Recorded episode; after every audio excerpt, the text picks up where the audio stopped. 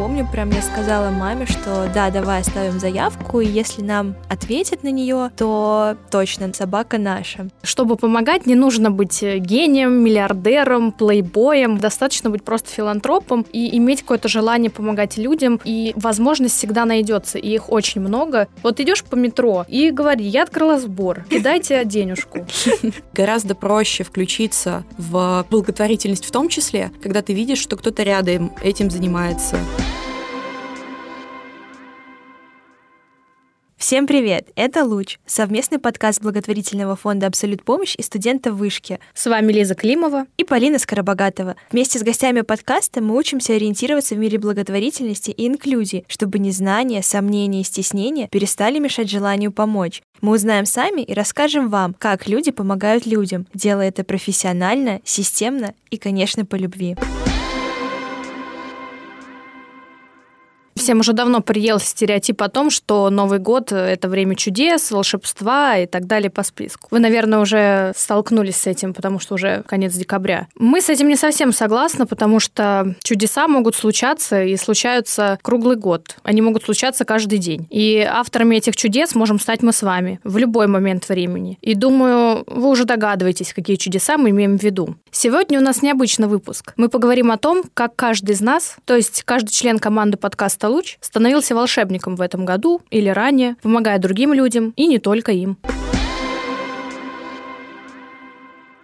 Наверное, начну рассказывать истории я. Хочу начать с предыстории. До определенного момента я знала, что есть благотворительные фонды, что они собирают деньги на помощь людям, но какие это фонды, как и кому они помогают, и вообще, что такое благотворительность и инклюзия, я не знала. Потом в рамках одного учебного курса мы достаточно долго работали над проектом, который был связан с благотворительностью, и я заинтересовалась темой, подписалась даже на некоторые фонды, но я не могу сказать, что прям погрузилась в эту сферу. Постепенно вокруг стали появляться новости о том, что есть такие фонды, есть определенные программы, есть медиа, которые рассказывают о благотворительности, и как-то становилось больше вопросов, хотелось найти ответы на них, но я не очень понимала, где и у кого их искать. Мне кажется, в нужный момент появился луч. Я могу сказать, что сам факт появления луча, он уже изменил меня, многому научил, и я очень счастлива, что мы вместе с нашей прекрасной командой создаем такой классный подкаст. А если говорить про истории, которыми мне хочется поделиться, я хочу воспользоваться своим служебным положением и рассказать вообще не одну, а две истории, потому что обе они для меня такие значимые.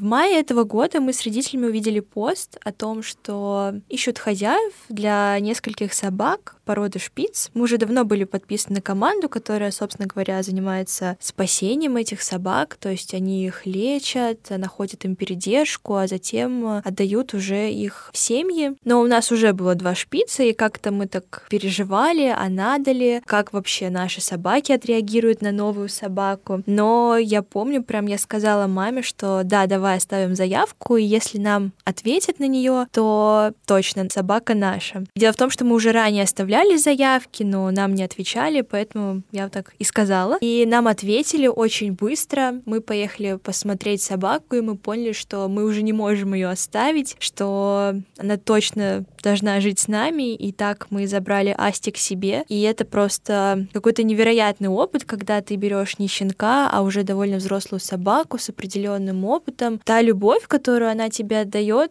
мне кажется, это ни с чем не сравнится, потому что это и любовь, и благодарность. Я на самом деле очень рада, что мы взяли собаку уже взрослую, потому что это и новый опыт. И я думаю, то, что сама Асти счастлива, что она теперь с нами. Ну, я, по крайней мере, на это надеюсь. Вторая история. Я очень давно видела, как мои друзья или знакомые создают э, сборы, например, на день рождения в пользу какого-то фонда. Мне было самое интересно понять, как это устроено, насколько люди вовлекаются, как сам процесс происходит. И в этом году на свой день рождения я тоже открыла сбор, и мне было очень приятно, что откликнулись люди, с которыми мы не то чтобы обсуждали темы благотворительности, они стали задавать вопросы, говорили, что это классная идея, поддерживали меня, переводили деньги. И несмотря на то, что мы собрали, ну, не то чтобы прям большую сумму, мне кажется, все равно это классный опыт и для меня, и в целом, мне кажется, для моих знакомых, которые думают, что помогать сложно, а помогать на самом деле очень просто. То есть создать сбор — это буквально пять минут, но люди также вовлекаются, и вы вместе помогаете другим людям или животным, например. Мне кажется, это здорово.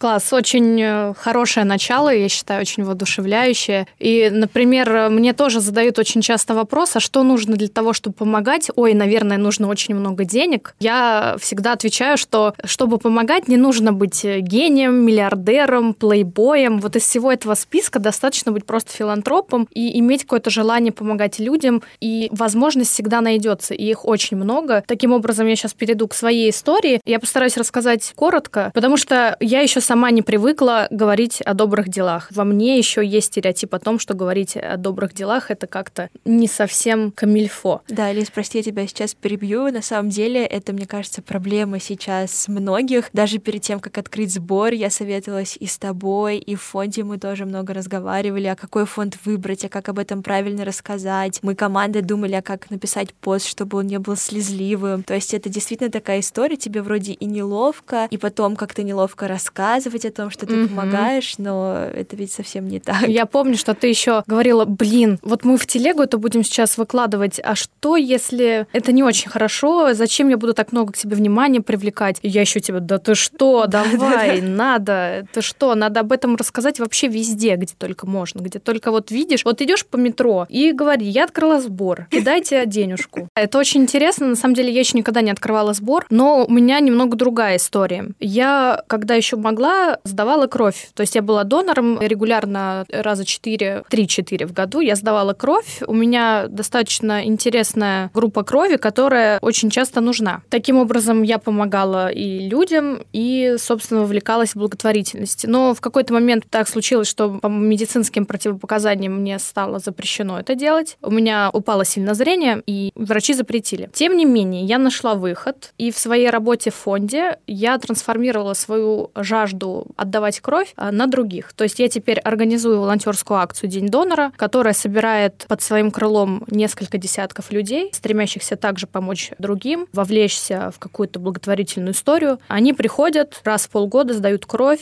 все вместе, как друзья, как близкие люди. Мы все собираемся, потом мы едим, дарим друг другу подарки. В общем, все это происходит очень интересно, весело, и я считаю, что мне удалось даже усилить 10, в 20, в 30 раз тот эффект, который от меня исходил ранее. То есть раньше я сдавала кровь одна, это было 450 миллилитров. Сейчас, например, кровь сдают 40 человек, это там уже 20 литров почти, да. То есть я увеличила все это в разы. Помимо донорства, конечно, я подписана на несколько фондов, то есть я им отправляю ежемесячно пожертвования. Точнее, это делает мой телефон сам, а я только читаю смс о том, что это произошло. Помимо того, что я работаю в сфере уязвимого детства, мне очень близка проблема животных, как диких, так и бездомных, особенно бездомных, потому что я из города, в котором очень много бездомных животных, в котором почему-то очень безответственно относятся к заведению домашних животных и последующему этому уходу за ними и так далее. Поэтому я стараюсь помогать материально этим фондам. Кроме того, сейчас я стою на пороге своей новой инициативы. Я хочу попробовать помогать интеллектуально фондам а, защиты бездомных животных. У тех, у которых нет еще никакой инфраструктуры нормальной, там, сайта, социальных сетей. И вот своими профессиональными навыками помочь им как-то встать на рельсы, получать рекуррентные пожертвования или просто пожертвования. То есть встать на пути фандрайзинга, встать на пути какой-то системной работы, у меня уже накопился достаточный опыт в этой сфере за годы работы в фонде. Я уже знаю, как нужно построить работу так, чтобы привлекать пожертвования, чтобы был нормальный сайт, чтобы были функционирующие соцсети, настроить какую-то вот такую работу на волонтерских началах. Я не начала еще этим пока что в полную силу заниматься. Я составила план работы. Сейчас я на этапе поиска тех организаций, которые нуждаются в такой помощи. Я просила своих друзей из разных регионов скинуть мне по несколько организаций, которые они лично знают, знают, которые в этом могут нуждаться. И сейчас я знакомлюсь с этими организациями, чтобы понять, кто совсем-совсем нуждается в моей помощи. Потому что помочь всем, конечно же, мы не можем. Те, кто думают, что могут помочь всем сразу же, конечно же, ошибаются. Поэтому и существуют фонды разной направленности. Существуют фонды помощи детям, животным, природе. Существуют вообще какие-то узконаправленные фонды, которые помогают детям с определенными диагнозами. Потому что если будет фонд, который помогает вообще всем, он не поможет никому в итоге вообще. Это будет просто просто пустая трата времени и ресурсов остальных. Ну, мне на самом деле прям это очень интересно услышать было, потому что мы с тобой не разговаривали про это еще, и мне кажется, это очень классная инициатива, потому что к животным, мне кажется, такое отношение не то чтобы, с одной стороны, их жалко, но с другой стороны, мне кажется, не все готовы помогать им. Не знаю, может быть, это стереотип какой-то или мнение, но мне кажется, это очень классная инициатива, потому что это действительно проблема, и много животных, которых бросают, либо просто априори плохо с ними обращаются. И мне кажется, такого не должно быть. Сейчас еще очень сильно шквал, э, особенно в социальных сетях, фотографий и видео. Почему-то какой-то резкий скачок ненависти и жестокости по отношению к животным, какие-то массовые убийства с какими-то там истязаниями и так далее. Все это терзает мне душу. Я очень эмоциональный человек. На вот этих порывах я решила, что займусь этим. Но дальше порыва у меня уже ушло дело. То есть я реально этим начала заниматься. И это не просто эмоции, это не просто слезы. У животных нет никаких юридических прав, и люди этим пользуются. Я считаю, что нужно прекратить это зло. Надо его искоренить. Ну что, Полина, мне кажется, мы с тобой излили достаточно уже душу друг другу. Наверное, пора перейти к следующим историям и послушаем э, рассказы наших ребят из Луча. Всем привет, меня зовут Даша Лазовская, я сценаристка в Луче. Я бы хотела поделиться своей историей и наверное, своим подходом в том числе, потому что, как мы все знаем, помогать можно не только деньгами. Но зачастую происходит именно так, и это как раз-таки в тему того, что, ну, не обязательно быть, э, опять же, миллиардером, и не обязательно, правда, вкладываться рублем. Помогать можно и лично, и это именно то, чем я занималась. В течение трех лет, еще учась в школе, получается, с 9 по 11 класс, я ездила в детские дома в составе разных групп и устраивала устраивала для детей то какие-то праздники, то ездила как фотограф, то давала мастер-классы, там, в том числе по макияжу. И это очень благодарный, но достаточно сложный опыт.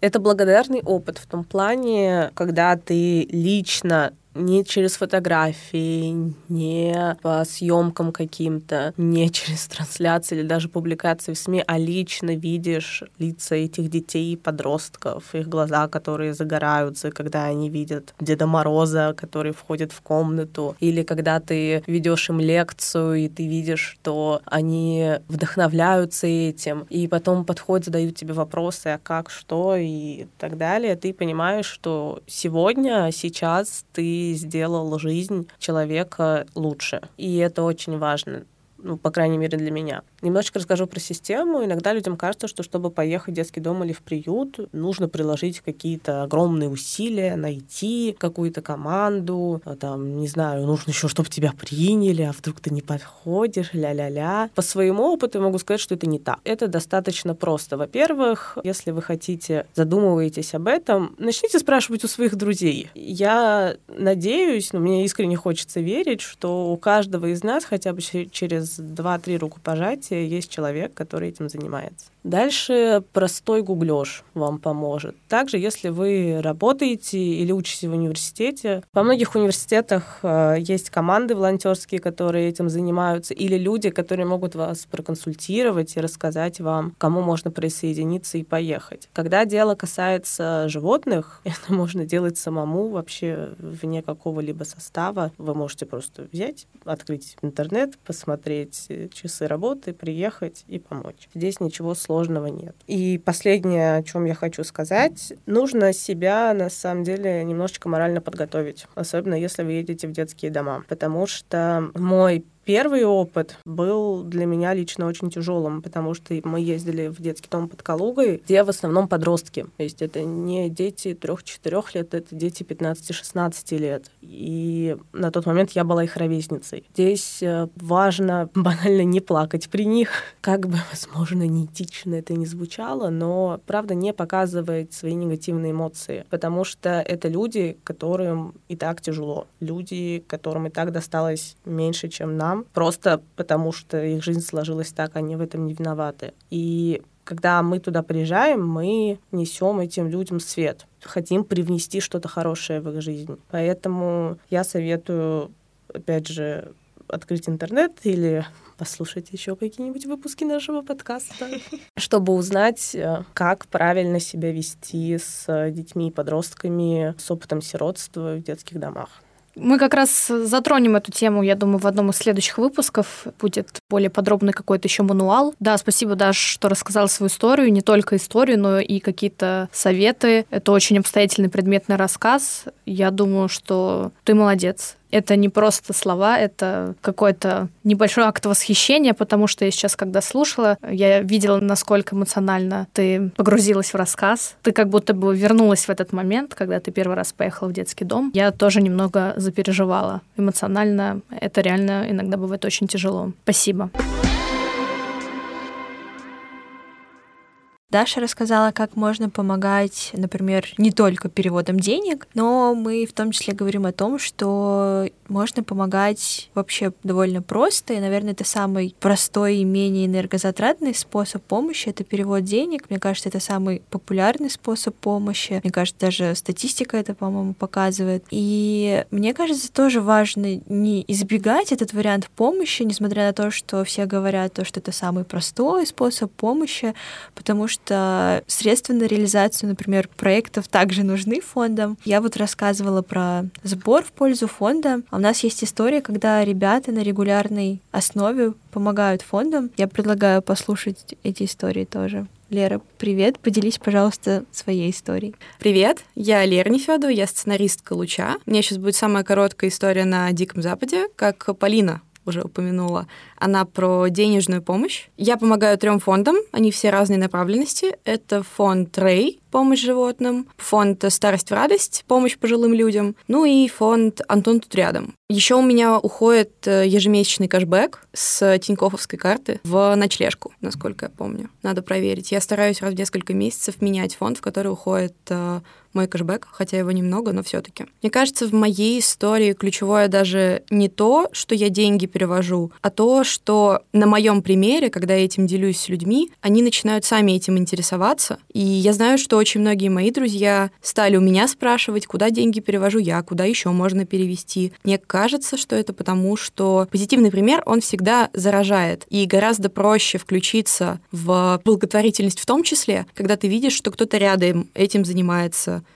что это на самом деле гораздо более распространено, чем кажется. Это немного сужает дистанцию между тобой и помощью, она становится более близкой, и как-то появляется желание самому в этом участвовать. Ну, я предполагаю, потому что на самом деле я сама также пришла в благотворительность. Я узнала, что моя близкая подруга жертвует фонду, и моя история как раз с этого началась. Наверное, мораль моей истории скорее в том, что даже если вам кажется, что помощь деньгами это как-то мелко, стыдно, на самом деле это не так, и даже если вы там 50 рублей перечисляете, это уже круто, просто потому что помощь одного на самом деле всегда выливается в помощь многих потому что на моем опыте люди гораздо чаще перенимают что-то позитивное, когда видят, как их близкие этим занимаются. Спасибо большое. На самом деле, реально, 50 рублей, 30 рублей, это не важно. Вспомним здесь знаменитую акцию «1 рубль в день».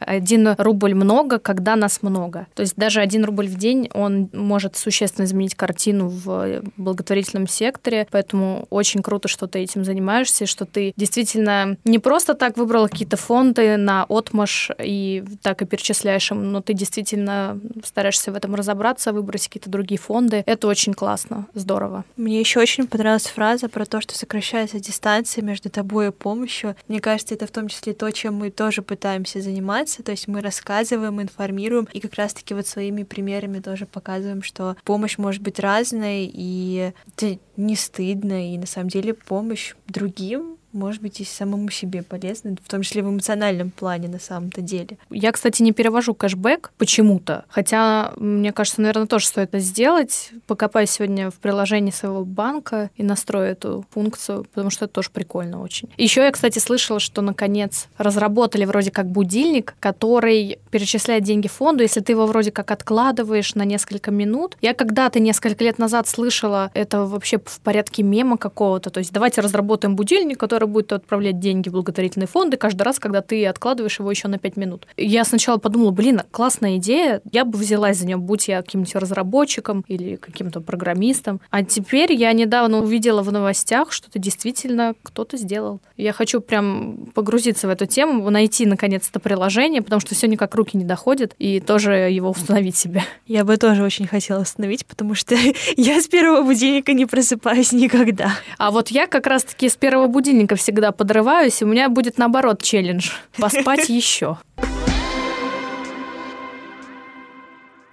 Я знаю, что помимо Полины фандрайзинговый сбор открывала еще у нас Вика в пользу одного фонда. И она также участвовала в каком-то мероприятии, то ли барахолка, то ли что-то еще, тоже в пользу этого же самого фонда. Давайте послушаем, что это за фонд, каким образом так получилось и какая история вообще у Вики. Привет! Меня зовут Вика, и я хочу сегодня рассказать про свою помощь, которую я оказываю фонду «Дом с маяком» вообще в разных форматах на самом деле. Во-первых, я подписана на ежемесячные пожертвования в пользу фонда «Дом с маяком». Есть специальная платформа, называется «Пользуясь случаем» или что-то такое, и на ней можно приурочить сбор средств к какому-то событию. Я приурочила сбор средств к своему дню рождения, и средства пошли в пользу «Дома с маяком». Мы тогда собрали, мне кажется, тысяч пять или шесть. И я на самом деле была очень рада и чувствовала какую-то значимость для себя и вообще свой вклад в это все дело, что день рождения прошел не зря. И как-то это помогло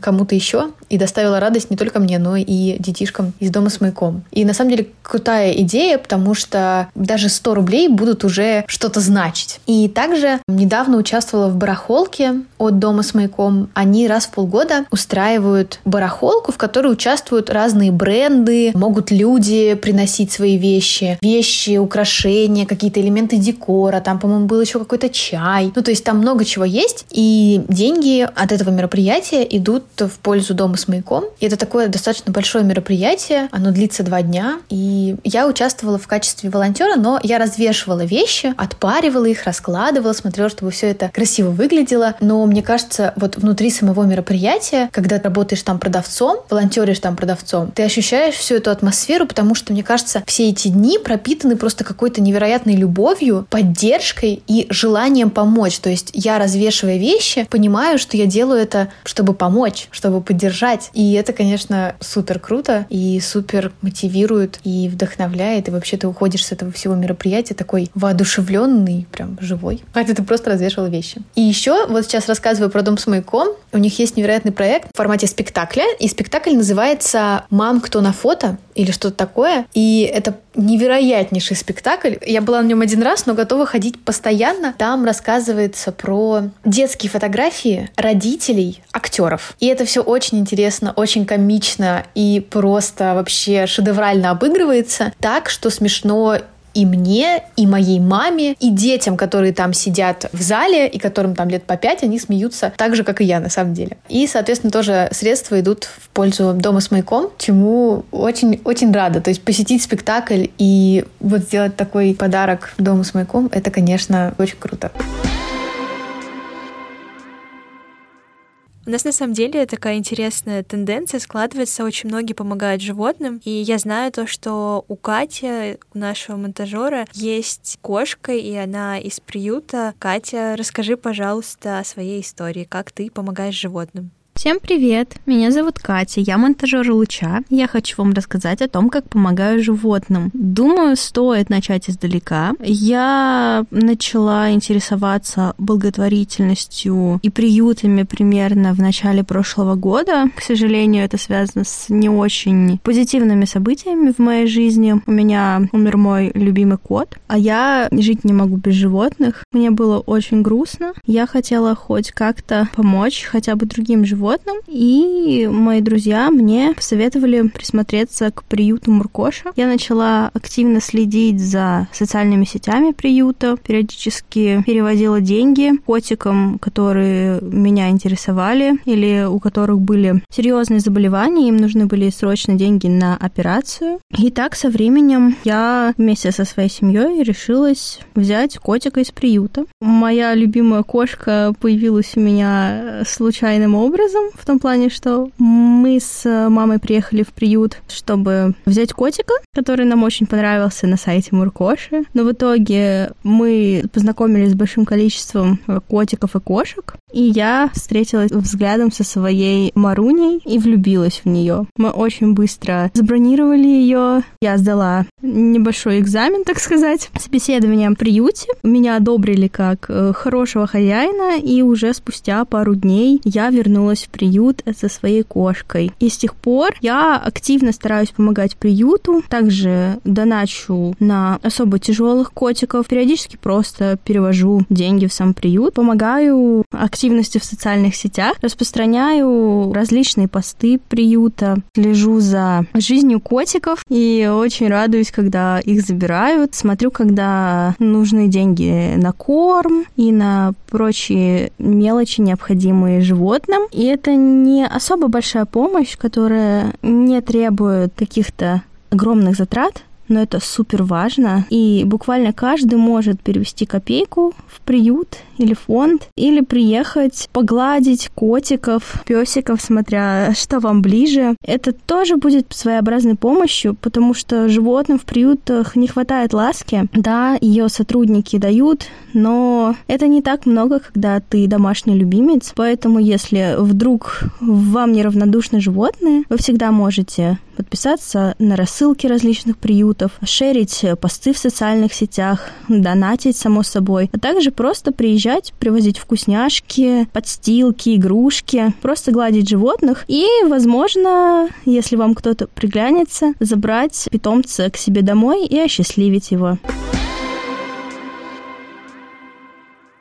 Даша уже, когда поделилась своей историей, упомянула помощь в составе волонтерских групп определенных, но есть еще ребята, которые помогают волонтерам самим, и я предлагаю послушать еще и эту историю. То есть, получается, они помогают тем, кто помогает другим. Сейчас узнаем, но мне кажется, да. Всем привет, меня зовут Кристина, и с недавнего времени я занимаю роль автора постов в наш телеграм-канал в подкасте «Луч». А о подкасте «Луч» я узнала тоже не так давно, когда была на студенческом выезде, который называется «Школа волонтера», и темой, которую мы очень часто поднимали на школе волонтера, была мотивация волонтерской деятельности в целом. Так вот, сегодня я хочу рассказать о том, чем занимаются те люди, которые помогают волонтерам. Сейчас очень распространен такой лозунг, как «помогаю помогать». Он подразумевает то, что волонтеры постоянно нуждаются в повышении мотивации к своей деятельности, к в помощи и в том, чтобы они понимали, что все это делается не зря, потому что очень легко выиграть в волонтерстве. И конкретно в нашем случае мы смогли организовать такую акцию с студенческой организацией ХСЕ «Утрич» на новогодней ярмарке «Экстра», которая проходила в нашем институте 19 декабря мы организовали большую точку по тому, чтобы можно было прийти и подписать открыточку для волонтера приюта Некрасовка. Это приют для животных, в котором мы его ездим очень давно. Каждую нашу поездку мы привозим туда те ресурсы, которые мы собираем в нашем институте. И прежде всего это люди, которые помогают гулять с собаками и заботиться о них в это время приезда. Тем самым мы поощрили их деятельность и напомнили о том, что даже вот такие маленькие дела — это очень-очень важно. Я думаю, что каждому приятно получить новогоднюю открытку в преддверии праздников, тем более, если это открытка от незнакомого человека. И это вообще консолидация очень таких теплых чувств, эмоций и обмена энергией между людьми. Помимо всех э, вариантов помощи, которые сегодня прозвучали, есть еще такой интересный, узконаправленный достаточно, да, я бы даже сказала, необычный. Звучит он э, как интерактивная веган-карта. Я хочу узнать поподробнее, что это такое. Кристина, расскажи нам, пожалуйста. Всем привет! Меня зовут Кристина Долинс. В Луче я работаю монтажеркой. Я люблю людей и природу, и поэтому периодически стараюсь помогать миру. Например, я расскажу про проект, который делала в небольшой команде в прошлом году, а именно об интерактивной веган-карте. С чего, значит, все начиналось? В начале прошлого года нам сказали придумать проект, который мы должны были полностью реализовать как финальное задание, и мы с командой решили сделать что-то актуальное и полезное. То есть карту, которая будет информировать о ближайших от основных корпусов вышки местах, то есть кафе, ресторанах, обычных продуктовых магазинах, где веганы и посящиеся люди смогли бы найти недорогую и близкую по расположению еду. Зачем все это нужно? Я бы сказала, что целью проекта было показать не только позиции, которые доступны веганам и посещающимся людям с такой пометкой «веган», этим зеленым листочком сбоку, но и выписать все возможные варианты, которые являются веганскими, но никак не помечены, что часто, кстати, встречаются. То есть, вокруг вышки есть куча кафешек и магазинов, но не все так акцентируют внимание на век-позициях, как, например, Вкусвилл или Джиганат. А мы хотели показать, что в любом даже совсем не специализированном кафе и магазине есть опциональные блюда и продукты для веганов ну и постящихся людей. Причем зачастую такие не помеченные блюда и продукты стоят гораздо меньше, я думаю, это ясно. В общем, чтобы реализовать эту идею, мы ходили примерно по 50 кафе и собирали информацию о местном меню. Конечно, иногда мы сталкивались с тем, кто не хотел помогать в развитии этой карты, но в основном все, наоборот, шли навстречу, так как понимали, что им это дополнительная реклама, а для студентов, работников вышки, просто людей, которые живут в центре, это также большой плюс, так как они не будут думать, где бы им поесть, особенно если они хотят сэкономить. В общем, мы расспрашивали в разных кафе про состав блюд, помечали на карте подходящие. Некоторые официанты вообще даже не знали, что такое веган, но все равно описывали нам блюда, и мы понимали, что это релевантно. Также мы узнавали о каких-то веган-эксклюзивных э, позициях и скидках, которые, кстати, возможно, просто посещающий место человек никогда бы не получил как преимущество, если бы не назвал, что он пришел от нашей карты. Это был такой дополнительный бонус. Чтобы привлечь внимание к карте и продвигать проект, мы вели аккаунт в соцсетях, и там выкладывали всякие веганские рецепты, лайфхаки об экологии, веганских советах э, и все такое. Кстати, карта до сих пор работает, хотя она давно не обновлялась, но, возможно, в ближайшем будущем мы возродим проект. Не то, что прям он похоронен, как я уже сказала, все работает, но хотелось бы добавлять больше мест, потому что нас действительно просили об этом, потому что мы считаем, что это важно. Плюс даже до сих пор мы получаем приятные комментарии о карте и видим желающих, готовых помочь за бесплатно, просто ради идеи, развивать эту тему. На самом деле необычные способы помощи не заканчиваются на веган-карте. И я знаю, что у нас э, у Полины есть небольшой проект. Ребята собирают чеки и делают из них открытки. Полин, расскажи, пожалуйста, подробнее об этом. И еще я знаю, что Недавно вы совместно с Best Buddies проводили мастер-класс для взрослых с ментальными особенностями. Тоже очень интересно. Расскажи, пожалуйста, что это за мастер-класс и как все прошло. Всем привет! Меня зовут Полина, и я хочу рассказать небольшую историю о таком же небольшом пока что проекте, в котором я участвую. Проект называется «Эко-чек», и мы пытались вложить основной его смысл в само название. Эко от экологии и чек от обычных магазинных чеков. Дело в том, что эти самые чеки не перерабатываются вместе с бумагой из-за своего состава. Еще они маленькие, легкие, поэтому их довольно сложно собирать для переработки в больших объемах. И вообще мало кто этим занимается, так что это целая экологическая, пусть и не очень заметная проблема, которую мы своими силами пытаемся помочь решить. Мы собираем чеки и вручную перерабатываем их в открытки. А еще ведем социальные сети, где пишем и говорим об экологии, о маленьких шагах, шагах в ней не только о каких-то важных словах, которые можно и нужно бы почаще, наверное, говорить друг другу и себе, и в целом о довольно простых вещах, которые, на наш взгляд, все-таки важны.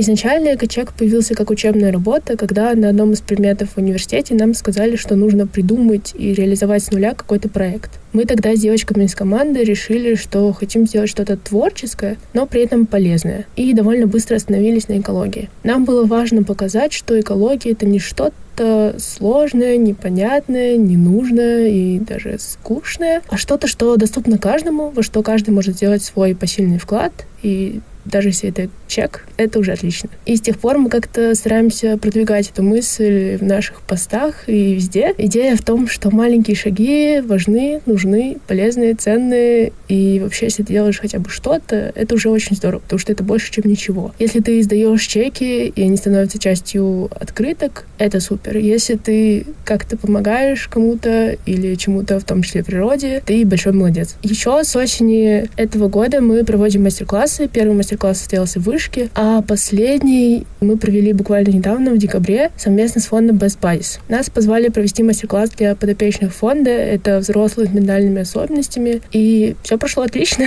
Нам очень понравилось, нам было приятно, что участники были так увлечены в процесс, они вместе с нами рвали эти чеки. Делали, как они это назвали, смузи. В мастер-классе есть такой этап, когда мы порванные чеки кладем в миксер и измельчаем, чтобы получилось кашица, из которой можно формировать бумагу. Потом они делали открытки, украшали их, обязательно советовали друг другу, где что нарисовать, куда что наклеить, придумывали подписи. Мне, например, особенно запомнилась открытка одного участника, который написал поздравления для своей мамы, и я не помню дословно, но там было что-то вроде «Главное, что мы есть друг у друга, и даже в эти тяжелые времена мы обязательно совсем справимся». Думаю, это было важно услышать не только его маме, а другой участник, например, сделал открытку для своей знакомой, знакомой, тоже подопечный фонда, которая, к сожалению, не смогла прийти на мастер-класс, но обычно они везде уходят вместе, как он сказал. И часть открыток, насколько я знаю, отправили в другой филиал фонда, потому что у них что-то вроде новогоднего посткроссинга. И вот это взаимодействие, какая-то дружеская, теплая атмосфера, она очень чувствовалась, потому что участники как будто сто лет друг друга уже знают, и нас тоже. И в конце мы все вместе пили чай, и было очень приятно. А для нас это ценный опыт, потому что мы впервые работали с какой-то такой серьезной организацией, с целым фондом, и со взрослыми, потому что до этого мы в основном взаимодействовали со студентами, то есть с ребятами нашего возраста, а тут нас позвали провести мастер-класс для взрослых. Так что было довольно волнительно, но очень интересно и приятно.